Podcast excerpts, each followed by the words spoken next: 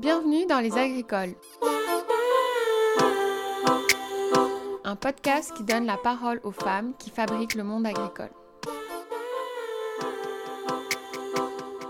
Pour ce deuxième épisode, on part à la rencontre d'Alice Mété, enseignante agronome à l'INAM, l'Institut national d'agriculture biologique à Victoriaville, au Québec. Ces dernières années, j'ai rencontré plusieurs fois Alice, car on travaillait dans des fermes amies ou carrément alliées.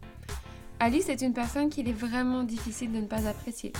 Vous allez entendre ici son rire, son enthousiasme, son regard clair sur les choses.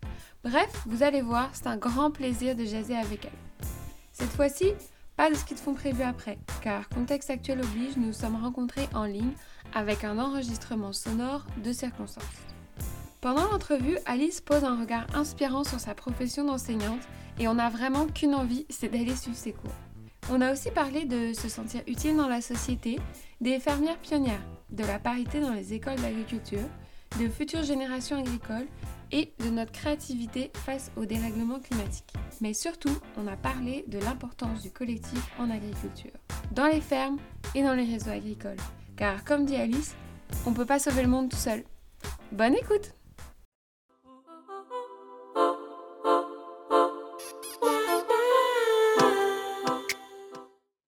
Allô Alice, euh, merci d'avoir accepté de venir parler de ton parcours et de ton métier dans les agricoles. Donc, pour commencer, euh, euh, comment tu vas aujourd'hui? Ça va vraiment super bien. Une belle journée. Merci. Toi, ça va bien aussi? Oui, parfait. Une belle, une belle journée d'hiver, bien ensoleillée. Alors, pour entrer dans le vif du sujet, pour débuter, est-ce que tu pourrais te présenter un peu à nous, savoir un peu comment tu te définis? Que tu es maraîchère, fermière, agricultrice, agronome, professeur ou vraiment juste toute seule? Euh, ben, je dirais que c'est quelque chose qui a peut-être changé à travers mon parcours, mais pour l'instant, je me définis vraiment plus comme une enseignante parce que c'est ça que je fais à temps plein. Puis, c'est sûr que j'ai déjà été ouvrière agricole, j'ai travaillé sur plein de fermes, j'ai une formation d'agronome, fait comme techniquement, je suis une agronome aussi. C'est sûr que je suis une passionnée de l'agriculture, puis de, puis de la nature, puis tout ça, mais euh, c'est ça, pour l'instant, mon titre principal, c'est celui d'enseignante. J'enseigne au collégial, fait que je pense pas qu'on peut dire professeur. Euh, que je me définis pour l'instant, je suis comme une enseignante. Tu nous as un peu donné des, des petites pistes, mais c'est ta deuxième année comme enseignante, si je ne me trompe pas, à l'Institut national d'agriculture biologique, plus connu comme l'INAB de Victoriaville au Québec? Exactement. En fait, euh, j'entame ma troisième année. Là. Je suis sur, euh, sur ma troisième, euh, troisième année d'enseignement ici à l'INAB. Et alors, est-ce que tu peux nous raconter un petit peu c'est quoi le chemin parcouru pour arriver jusque-là? Tu l'as un peu évoqué, donc tu as une expérience assez notable dans les champs. Tu as aussi une autre formation d'agronome. Donc, un peu nous raconter comment tout ça, ça s'articule, toutes ces, étapes et, comment tu es arrivée à être enseignante à l'INAB. OK, ben c'est quand même une histoire qui, commence euh, longtemps. Moi, j'ai j'ai grandi à Québec plus en ville. Euh, mes parents ils nous ont toujours amenés camper, puis on a toujours été en contact avec la nature, mais je suis vraiment une fille de la ville. Puis sinon, c'est à travers des voyages plus que je suis entrée en contact avec l'agriculture, puis le travail extérieur. Puis c'est quelque chose qui m'a vraiment, vraiment plu. j'ai travaillé dans l'Ouest, puis en Australie, puis j'ai fini par travailler dans des, dans des fermes, mais c'était vraiment plus alimentaire que par passion. C'était vraiment pour pouvoir continuer de voyager, puis rencontrer des gens, tout ça. Ensuite, euh, je, suis revenue au Québec pour étudier. Puis, comment dire, je ne savais pas exactement quoi étudier. Fait j'ai fait un mauvais choix, puis j'ai étudié euh, un truc super scientifique, vraiment, vraiment comme de la physique fondamentale. C'était, je pense, le pire choix de ma vie. Mais j'ai rentré dans un programme comme ça qui était beaucoup trop compliqué, puis ça, ça répondait à aucun de mes besoins.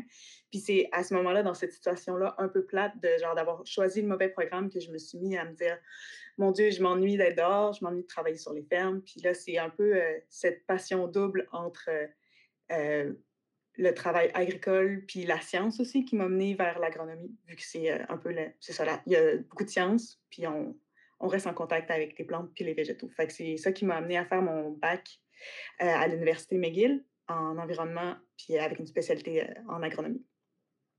Puis à partir de là, ben, c'est sûr qu'on nous met en contact avec plein de plein de milieux, puis plein de choses intéressantes. Puis, euh, il y a un stage qui était offert à ma première session, après ma première année, je veux dire. Puis, euh, à cette époque-là, j'avais encore envie de voyager. Fait que je m'étais mis comme objectif de, de sortir un peu du Québec, d'aller faire euh, un stage sur une ferme pour avoir des crédits scolaires. Puis, puis j'étais aussi curieuse de la culture maraîchère parce que c'est quelque chose à, à quoi j'avais pas touché avant. J'ai fait plus des fruits, par exemple. Fait que je me suis retrouvée en Nouvelle-Écosse sur une ferme maraîchère. Puis euh, là, je suis vraiment tombée en amour avec le métier. Tout était nouveau, mais tout était tellement intéressant, tellement concret, tellement réel. Euh, je suis vraiment comme sentie que j'étais tombée dans le, euh, dans, le, dans, le, dans, le, bon métier. Fait après tout ça, j'ai euh, poursuivi mon bac, puis je me suis retrouvée à la ferme des quatre temps. puis ça, c'est juste venu confirmer que c'était vraiment une passion pour moi. Puis c'est ça, après quelques années aux quatre temps, pas j'avais fait le tour parce qu'on fait jamais le tour, mais je pense que j'étais prête pour euh, des nouveaux défis. J'ai hésité en plusieurs options, mais euh, c'est ça, finalement, euh, c'est le côté l'enseignement qui. J'ai décidé de poursuivre un peu mon parcours dans l'enseignement, puis maintenant, ben, c'est moi qui montre aux gens comment faire certains trucs. En tout cas, j'essaie de le montrer de l'affaire. Et c'est c'est vraiment un parcours super riche et varié, là. Tu l'as, tu l'as pas mal résumé, mais est-ce que dans, dans tout ça, ce serait quoi un peu les valeurs, convictions qui t'ont un peu aidé à avancer dans cette direction? Puis aussi, peut-être, comme tu disais, donc il y a eu ce truc un peu dans ton enfance d'être full au contact de la nature, qui t'a full sensibilisé à ça et tout. Puis est-ce qu'il y a autre chose qui, pendant toutes ces étapes, qui t'a amené là-bas? Puis aussi, c'est un peu les défis qui qui se sont mis sur ton parcours pour, pour arriver jusqu'ici? Ben, je sais pas si on peut parler de défis. Je veux dire, il y a, toujours, c'est jamais linéaire comme parcours, puis il y a toujours des détours, puis des choses qu'on finit par explorer qu'on pensait pas explorer. mais moi, j'ai n'ai pas rencontré d'embûches majeures. Là. Quand je voulais faire quelque chose, c'était plutôt facile pour moi de, de m'y retrouver sinon, tu parlais de valeurs. Moi, je pense que ça a toujours été important pour moi de, de comme d'avoir de me sentir utile en société. Mais je veux dire, je pense que tous les métiers sont utiles, mais c'est comme dans ma vision rationnelle de la vie. Euh, l'utilité, c'est vraiment comme produire de la nourriture, ça c'est très utile parce qu'on a besoin de manger, c'est un besoin de base. Fait que ça, ça venait répondre vraiment à, à un de mes besoins là, de, qui était vraiment comme très rationnel. Les humains ont besoin de manger, on doit faire pousser de la nourriture. Je trouvais ça super logique comme, euh, euh, comme pensée. Sinon, c'est sûr que c'est super important pour moi le, le, travail d'équipe, puis tout ça, puis être dans une communauté avec des gens qui pensent, euh, pas qui pensent nécessairement pareil, mais qui ont un objectif commun. fait que c'est sûr que tout ça, c'est des affaires qu'on retrouve en agriculture, puis ça, ça me nourrit chaque jour. Il y a ce truc de nourrir le monde, mais les Qu'est-ce qui t'a amené vers le bio alors? Parce que, tu sais, on sait qu'il y a plein de manières de nourrir le monde aujourd'hui.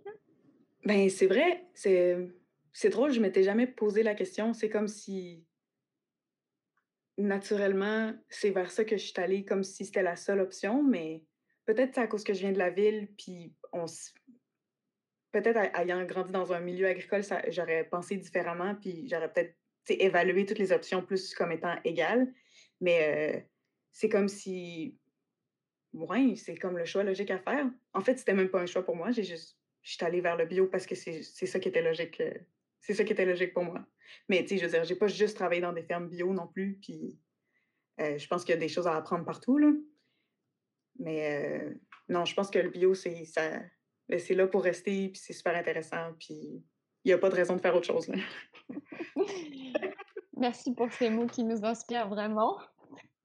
Ouais, donc en fait, la première expérience que tu as eue dans le New Brunswick, c'est pas pas forcément du bio, c'était pas forcément du petite surface comme ou des techniques de sol vivant comme tu as expérimenté à Femme des Quatre Ou... comme qu'est-ce qui t'a amené à Femme des Quatre par exemple? Ben en fait, euh, la, ferme où j'étais euh, en Nouvelle-Écosse, oui, c'était c'était bio, puis c'était un peu euh, en mode il y avait des systèmes variés, mais il y avait du bio intensif, puis il y avait de la mécanisation aussi, mais c'était certifié bio c'est sûr que même à cette époque-là, ça faisait partie de mes valeurs. Puis dans le fond, c'est ça a donné cet été-là que Jean-Martin est venu faire une formation à la ferme où j'étais. Fait qu'on s'est un peu rencontrés là, pa par hasard là, vraiment par hasard en fait. Puis, on a échangé quelque peu sans plus, puis finalement, heu, je sais pas ce que mon patron lui a dit à lui, mais Jean-Martin, il m'a recontacté après quand que le projet de la ferme des 4 temps est est arrivé. Puis, sais, c'est une drôle d'anecdote dans le fond, hein. Il m'a écrit, heu, vraiment comme sorti de nulle part, il m'a écrit: «Hey, heu, j'ai un projet, j'aimerais ça que tu viennes travailler, puis, heu, dans le fond, postule pour ce poste». Puis là, j'étais comme: «Waouh, c'est vraiment gentil de penser à moi, mais comme, tu sais, je peux pas là, je je vais à l'école, il faut que faut que je finisse mes cours, je sais pas». Il était comme: «Ah, postule là, on verra après». J'étais comme: «Il est bizarre ce gars-là». Mais mais j'ai suivi son conseil, j'ai postulé, puis en me disant: «Ben, c'est sûr que je peux pas avoir ce job-là, je suis pas qualifiée assez, j'ai pas fini mon bac, j'ai juste une saison derrière la cravate». Mais finalement, euh, ben, ils ont dû, heu, on il m'a rencontré en entrevue, puis j'étais allée travailler, heu, une journée pour, heu, rencontrer la gang, puis tout, ça a cliqué. Fait qu'ils m'ont ils m'ont engagée, puis je me suis arrangée pour finir mon école au autour, là, mais heu, c'est un peu comme ça que je me suis ramassée à la ferme des 4 temps. Puis finalement, je suis restée, heu, 3 saisons, 3 ans. Puis, hem, puis la transition à ferme des 4 ans, INAB, c'était-tu t'as-tu comme eu besoin de prendre une formation d'enseignante ou c'est puis est-ce que tu pourrais nous préciser aussi ce que tu fais à l'INAB? Parce que depuis tantôt on parle: «Ouais, heu, je suis enseignante à l'INAB et tout», mais peut-être que tu as quelque chose à nous dire là-dessus parce que je pense que ça a un lien avec ton expérience de la ferme des 4 ans quand même. Ouais, ouais, tout à fait, tu fais bien de le préciser, c'est comme j'avoue que les gens peuvent pas juste deviner. Ben, comme je disais tantôt, à partir des 4 ans, c'est ça, j'ai fait 3 saisons là-bas, puis j'ai eu vraiment comme des bons moments, puis ça a été vraiment génial comme expérience. J'ai rencontré des gens extraordinaires, j'ai appris des choses comme c'était dense, la courbe d'apprentissage est très à pic, puis, heu, c'était super le fun. Puis mais je pense que la comme l'objectif de la ferme aussi, c'est de former des gens, puis qu'il y, y a des nouveaux toujours, puis des gens qui comme graduent un petit peu de la ferme des 4 ans. Fait qu'après 3 ans, j'avais l'impression que c'était à mon tour de laisser la place puis d'aller vers un autre projet. Puis c'est là que le projet de l'INAB est est rentré en ligne de compte. Puis l'INAB, c'est vraiment un projet super le fun puis particulier. Heu, puis là-bas, je suis non, j'ai pas eu besoin de faire de formation parce que c'est une, heu, c'est une c'est un collège, c'est un cégep, donc heu, i l'expérience technique compte, puis j'ai pas besoin d'une expérience en pédagogie en tant que telle ou d'une formation parce que, tu sais, on enseigne plus à des adultes. Si si j'enseigne au primaire, c'est une autre histoire, mais en fait, moi aussi, j'étais surprise, là. Là-bas aussi, ils m'ont pris en entrevue, puis là, je suis arrivée en disant, «Vous savez que j'ai juste un bac, pas de maîtrise?» «C'est correct, c'est correct, il y a pas de problème, tu as de l'expérience terrain, c'est ça qu'on veut». Fait que ça a bien marché pour ça aussi. Puis là-bas, c'est vrai que je porte un peu 2 chapeaux, là. Il y a mon chapeau d'enseignante, puis j'enseigne à des à des cohortes comme comme on pourrait enseigner le français ou les maths. Heu, fait je leur en enseigne des choses comme la planification, puis la gestion des ravageurs. C'est plus mon mon, heu, mon champ d'expertise. Puis l'autre chose qui est assez particulière à l'INAB, c'est que c'est un un cours de cégep, c'est un cours de gestion et technologie d'entreprise agricole. Puis, heu, les élèves font un stage en entreprise à leur première année, puis à leur deuxième été, ils vont faire un stage sur place à l'INAB. Fait qu'à l'INAB, on a une grande terre de 55 hectares, tout est certifié bio, puis on on a une vraie production de légumes, de fruits, on a même un bâtiment avec des animaux, on a une forêt nourricière, des ruches, une champignonnière, tout le kit. C'est vraiment, vraiment super le fun, puis il y a de la place en masse pour s'amuser. Puis c'est ça, les, les, euh, élèves de deuxième année, entre leur deuxième puis leur troisième année, ils vont venir faire, ils vont venir passer l'été finalement à la ferme de l'INAB. Puis là, c'est moi qui les coach euh, pour qu'on puisse réaliser ensemble le plan de production, puis euh, la vente de légumes, la vente de paniers, l'entretien de la terre. Puis puis euh, toutes les tâches que, qu'on, qu'on s'imagine quand on pense au maraîchage. Là. Je trouve ça je trouve ça vraiment hot là de dans ton parcours, tu sais, d'avoir eu cette, heu, toute cette expérience, puis maintenant de de tendre la main, à une nouvelle génération là.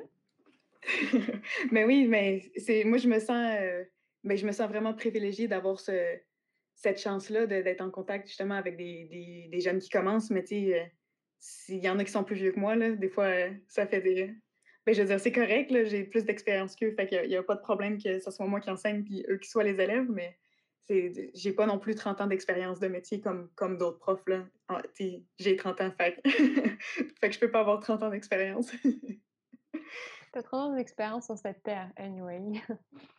Mais, c'est quoi qui te paraît important, toi, de leur transmettre?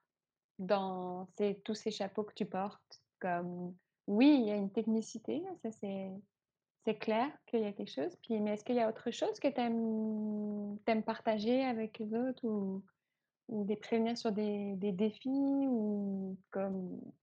Ouais, ben, tu dois être, heu, tu dois avoir vécu ça toi aussi, là, le le maraîchage puis l'agriculture en général, c'est un métier vraiment diversifié. Puis, oui, on apprend sur les légumes, les plantes, les sols, heu, puis c'est super important. Mais, tu c'est comme vraiment un métier qui est complet, ça ça prend des bonnes relations sociales, puis, sais, ça vient jouer un peu à tous les niveaux. Fait J'essaie que l'expérience à la ferme école puis au cégep, ça soit comme une expérience complète, puis qu'on développe un esprit d'équipe, puis qu'on travaille ensemble, puis que tout le monde soit dans la bienveillance. Puis, tu sais, veux, veux pas, il y a des étudiants qui arrivent d'un milieu agricole qui sont déjà plus expérimentés, d'autres qui ont des capacités de gestion parce qu'ils ont eu des entreprises peut-être ailleurs. Tu sais, souvent, c'est des, des étudiants qui ont fait, heu, des parcours vraiment, vraiment variés. C'est pas du monde qui sort du secondaire en général. Heu, fait que, j'essaie que que l'expérience de tout le monde soit mise à profit, puis, tu tout tout le monde monde s'améliore, puis tout le monde grandit à travers ça, là. Moi, j'ai comme quelque chose qui est vraiment important pour moi, c'est qu'on ait du plaisir ensemble, puis que tout le monde apprenne, puis que tout le monde se sente, heu, à l'aise de de dire son opinion. Puis, heu, j'essaie de créer une ambiance pour ça, là, un un environnement, heu, intéressant pour que tout le monde puisse, heu, s'exprimer puis apprendre. c'est vraiment hot là. Puis, comme on en a déjà parlé ensemble un petit peu mais, on sait toutes les 2 que le visage de l'agriculture bio a beaucoup évolué ces dernières années.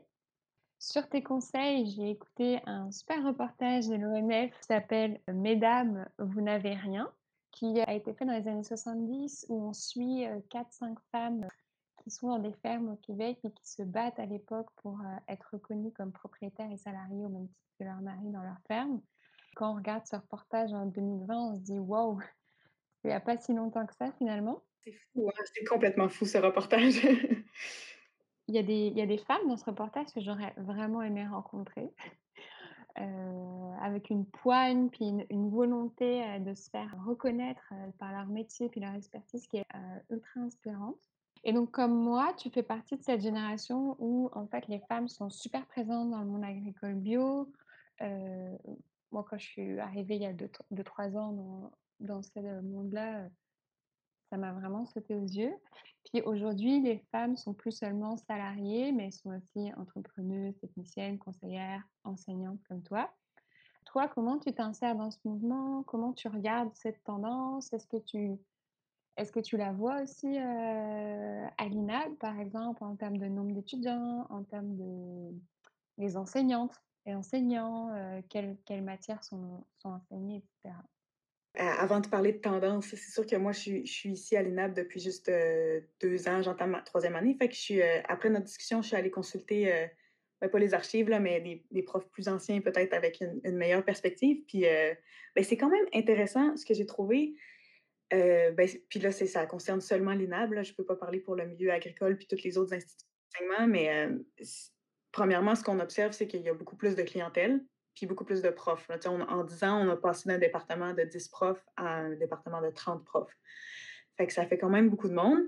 Heu, sinon pour les ratios heu, ben, j'étais un peu étonnée d'a d'apprendre que c'est assez constant pour les élèves. On parle vraiment d'une parité, très paritaire, là, un vrai moitié-moitié, un vrai moitié-moitié qui qui se maintient à travers les années là, pour qu'est-ce qui est des, heu, des hommes versus des femmes.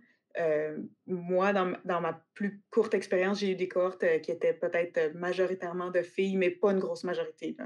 Tu un 55-45, quelque chose comme ça. Puis à ce qui paraît, c'est comme ça à travers les profils, parce qu'on a plusieurs profils, légumes, fruits, agriculture urbaine et et production, ben, élevage, production animale.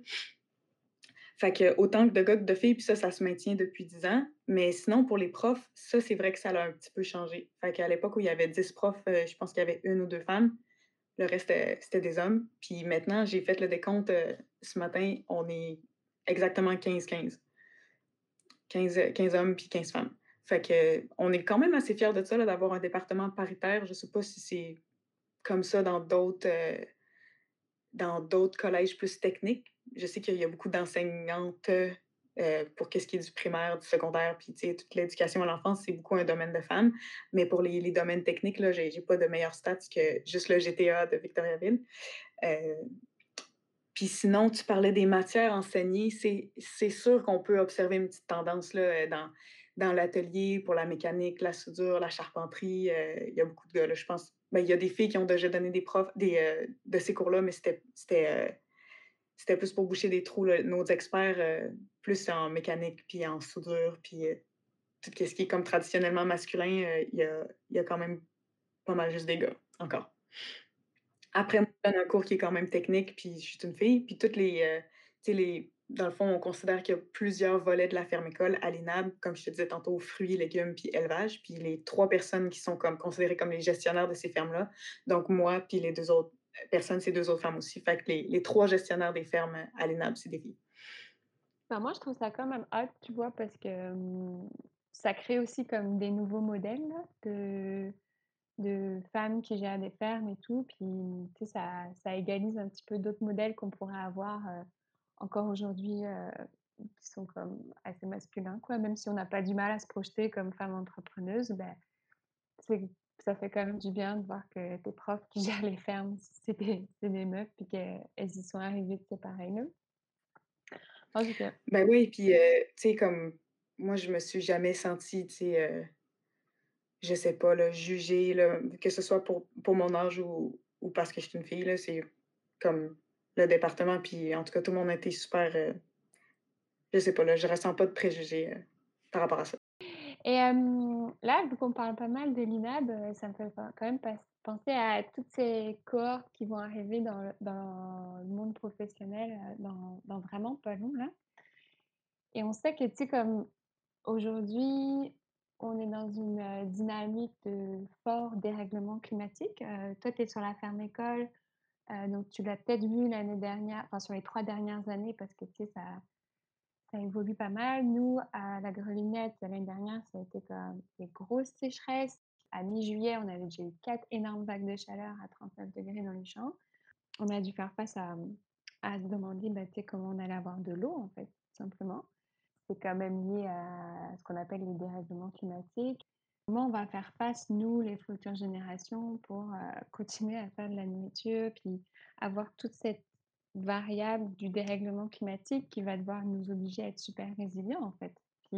Est-ce que c'est quelque chose que vous abordez aussi dans votre enseignement en disant, bah, c'est ça qui s'en vient, puis il faut qu'on y pense tous ensemble aussi, euh, oui, je pense que c'est abordé euh, avec les étudiants, peut-être dans le cadre de d'autres de, cours que moi, j'ai n'ai pas donné, le plus des, des, cours de finissants qui se questionnent plus sur des enjeux sociaux, etc. Mais clairement, les, les changements climatiques, c'est un enjeu qui est de plus en plus vrai pour plein de monde. Là, euh, quand ça commence à être dans ta cour, là, tu, commences à te dire euh, Ouais, c'est peut-être un vrai problème que j'avais pas considéré avant, mais euh, on est tout courant, la science est tout courant, on le sait depuis super longtemps, mais là, ça, ça commence à avoir des vrais impacts, puis c'est là que, que les gens je sais pas, commence à, à, devoir considérer des solutions, puis là, ça devient compliqué, mais tu sais, moi, je ne suis pas une experte en changement climatique, comme je te disais tantôt, mais c'est sûr que sûr que pour avoir des fermes puis des entreprises résilientes, euh, on aime ça pouvoir un petit peu prédire l'avenir. Puis avec les changements climatiques, c'est comme si l'incertitude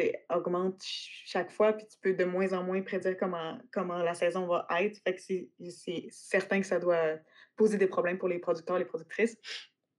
Puis euh, c'est ça, là, ça va prendre des investissements. Nous autres, à l'INAB, on est quand même bien équipés en termes de système d'irrigation, euh, accès à l'eau. Euh, il n'y a, a pas juste la ferme maraîchère, on a aussi des parcelles de recherche sur place. Fait on ne peut pas se permettre de, manquer d'eau, par exemple. Mais c'est clair que ça va venir avec euh, des investissements en termes d'infrastructure et de système d'irrigation que les gens n'auront pas le choix de faire à un moment s'ils veulent avoir de la production là, à chaque année. Puis faire face à cette incertitude-là avec des moyens plus euh, techniques puis technologiques. Fait j'imagine que ça va venir avec peut-être des subventions gouvernementales ou d'autres sortes de, d'implications de, de, différents paliers, mais euh, c'est clair que c'est un problème, puis ça va, c'est pas un problème qui va comme disparaître tout seul, si je peux dire. je pense qu'il va y avoir beaucoup d'adaptations, comme tu disais tantôt, puis euh, mais tu sais, j'ai confiance, je veux dire, les agriculteurs, puis les, les producteurs, les productrices, c'est du monde super créatif qui innove à, à chaque année sur, à plein niveau. Fait que s'il y en a des solutions, on va les trouver. Mais, heu, c'est ça, j'ai confiance en nous parce qu'on est bien créatifs, mais reste que c'est un problème qu'il va falloir il va falloir trouver une solution. Puis, c'est ce que tu disais tout à l'heure aussi, c'est comme il y a comme une démarche collective dans lequel on va devoir s'insérer aussi pour peut-être comme trouver des solutions tous ensemble. Fait que l'intérêt de travailler d'apprendre à travailler ensemble au sein d'une ferme, mais aussi avec les autres fermes. Puis pour ça, l'INAB a quand même une position, heu, assez intéressante au Québec, parce qu'on sait qu'il se passe des choses là-bas, puis qu'il y a comme du temps et des moyens qui sont mis aussi pour de la recherche, ou aussi d'autres choses au Québec comme l'AKP ou ou le RJME, enfin, tu sais, de de comme rester en lien là, comme pour aller de l'avant et tout. Trouve ça comme vraiment hot qu'on Ouais, ouais, c'est super important que tout le monde, heu, tout le monde travaille ensemble puis dans le même sens, là. Puis je pense qu'au Québec, on est quand même chanceux d'avoir ces réseaux-là qui existent. Puis, heu, ben, je dis pas qu'il y en a pas ailleurs, mais j'ai l'impression que la communauté des maraîchers, heu, bio, heu, est quand même assez, soudée, là, puis solidaire. Après, c'est sûr qu'on peut pas changer le monde tout seul non plus, hein. c'est sûr. Est-ce que toi, heu, comment tu comment tu vois un petit peu la suite de ton parcours? Est-ce que tu est-ce que genre l'enseignement, c'est quelque chose qui t'a vraiment frappé au cœur? C'était comme: «Waouh, je veux vraiment continuer à faire ça pendant quelques années» ou est-ce que est-ce que tu souhaites un jour monter ta ferme? Est-ce que tu sais, tu veux rester dans cette dynamique-là? Parce qu'au final, apprendre à d'autres gens à créer leur ferme, c'est aussi une belle position dans le monde agricole, tu? Tout le monde a un rôle à jouer à plein d'étapes, heu, de la vie d'une entreprise. Comment tu t'insères dans cette grande révolution agricole? Oh mon Dieu, je je me pose la question chaque jour, là. Je sais, je sais ce qui m'attend. C'est vraiment difficile pour moi de répondre à cette question-là, mais c'est sûr que, comment dire? L'enseignement, c'est quand même nouveau pour moi, puis ça a son lot de défis aussi, puis il a fallu que j'apprenne un peu tout, tu sais, en en le faisant, là. Heu, fait c'est vraiment intéressant, puis c'est stimulant parce que j'apprends plein de nouvelles choses. Hem, après, j'ai pas de projet d'entreprise, à court terme. Moi, je trouve que les agriculteurs sont très courageux de se lancer en entrepreneuriat comme ça. Il faut être bon dans tout, puis il faut, heu, faut tout faire, là, quand tu as ta. Mais tu l'as vu avec là, c'est comme c'est comme infini, là. Puis je je sais pas à quel point j'ai l'ambition de de de faire ça, mais j'admire vraiment, vraiment ceux qui le font.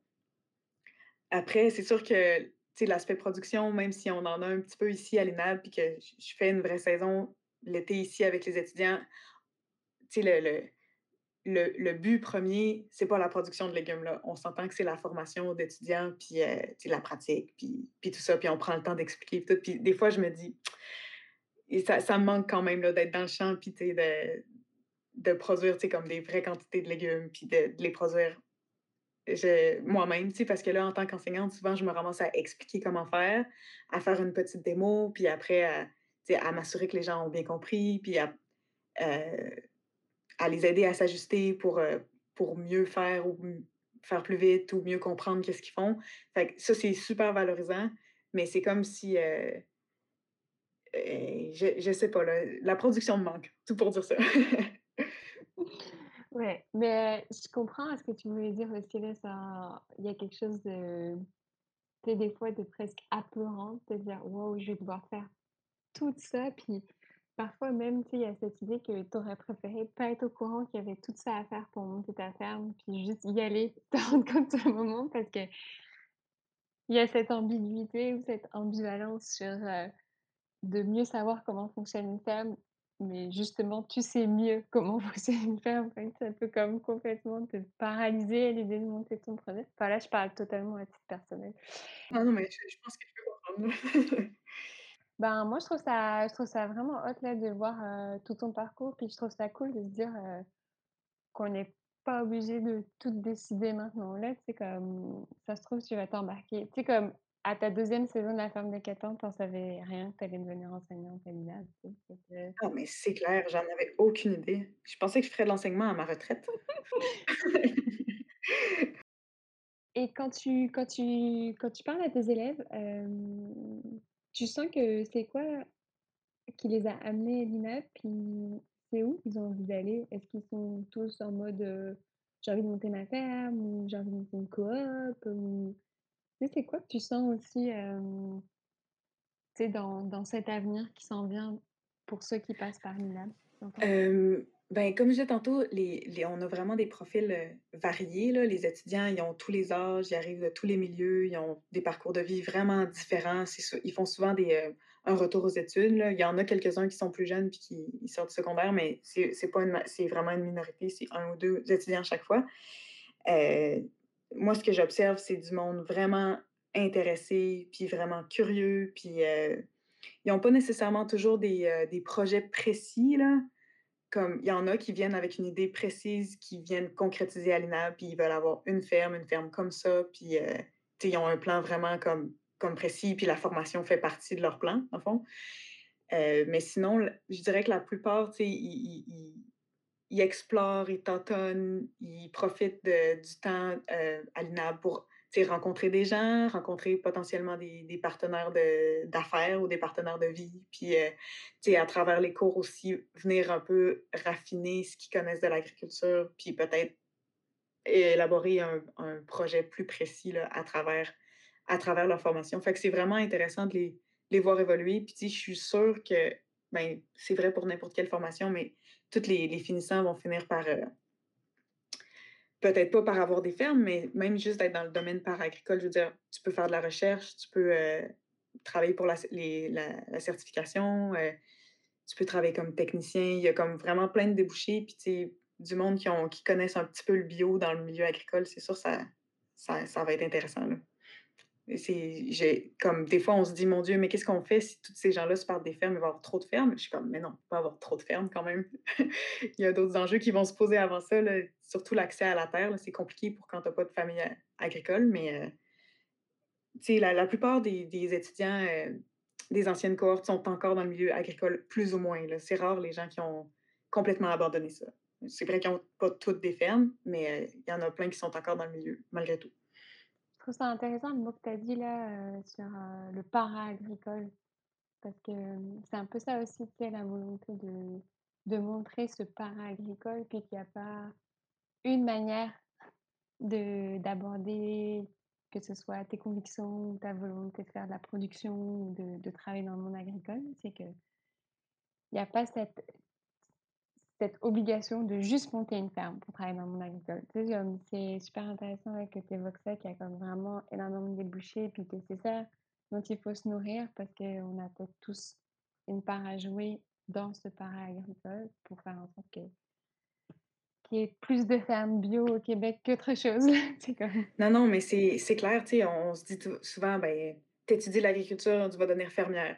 Mais tu sais, c'est vraiment pas le seul débouché, là. Il y a plein de monde qui, euh, qui font partie du domaine, euh, mais qui sont juste pas entrepreneurs, puis c'est vraiment correct, puis euh, on a besoin de ces gens-là aussi. Là. Mais ça doit être pareil aussi dans d'autres domaines. On s'imagine que tu étudies de la médecine, puis tu deviens médecin, mais il y a, d'autres débouchés. Là. puis c'est ça qui, qui fait un, monde intéressant et diversifié, j'imagine. Hey, ben là, c'est euh, c'est un peu comme ça qu'on va, qu'on va se dire bye, là, comme de se dire que on va inspirer comme plein de personnes à faire plein de débouchés et que si tu veux être fermière, ben tu peux, mais qu'il y a comme plein, plein d'autres choses à faire euh, dans, dans toute ça et qu'on a tous notre part là-dedans, quand même. Ben oui, puis on encourage les gens qui ne sont pas agriculteurs même à, participer au mouvement euh, juste en, en, ayant un panier bio ou en achetant euh, au, au, marché fermier.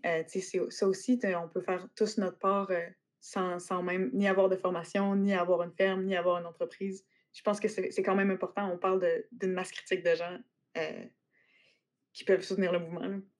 Vraiment. Ben, merci beaucoup, Alice, de porter ces belles paroles. Puis euh, on espère qu'on va inspirer du monde. Et euh, merci beaucoup d'avoir joué le jeu, de répondre à toutes ces questions, puis d'avoir réfléchi à ton parcours. Ben là, ça me fait plaisir. Merci d'avoir pris le temps. Je suis sûre que ben, je souhaite un bon succès à ton projet. Je suis sûre que ça va être intéressant pour, euh, pour les gens. Merci Alice. Bye. Salut. J'espère que vous avez apprécié comme moi l'échange avec Alice. Cela m'a beaucoup inspiré sur la notion de para-agricole et l'importance de voir le collectif à plus grande échelle. On comprend que les implications au monde agricole peuvent se faire à de multiples niveaux. Communiquer, fabriquer, développer, conseiller, accompagner et aussi tout simplement soutenir les fermes de proximité en mangeant local dès qu'on le peut. Mais aussi des bancs de l'université au champ, puis des champs à l'enseignement, le parcours et le discours d'Alice amènent des réflexions. Est-ce que la vraie créativité face au dérèglement climatique, ce n'est pas justement de maintenir ce continuum d'héritage et de transmission? De perpétuer et partager les savoirs dans des réseaux d'entraide, des lieux d'apprentissage, virtuels ou réels, pour répondre collectivement aux défis qui s'en viennent? Dans ce continuum, il y a aussi selon moi la reconnaissance des pionnières agricultrices qui luttèrent dans les champs, les instances politiques et les foyers pour la reconnaissance de leur métier. Le lien pour le documentaire sera disponible sur les réseaux. Et cela vous fera peut-être patienter avant d'entendre une autre pionnière dans le prochain épisode. La voix d'une agricultrice inspirante et inspirée qui est beau temps, mauvais temps, au champ, depuis 20 ans. À bientôt!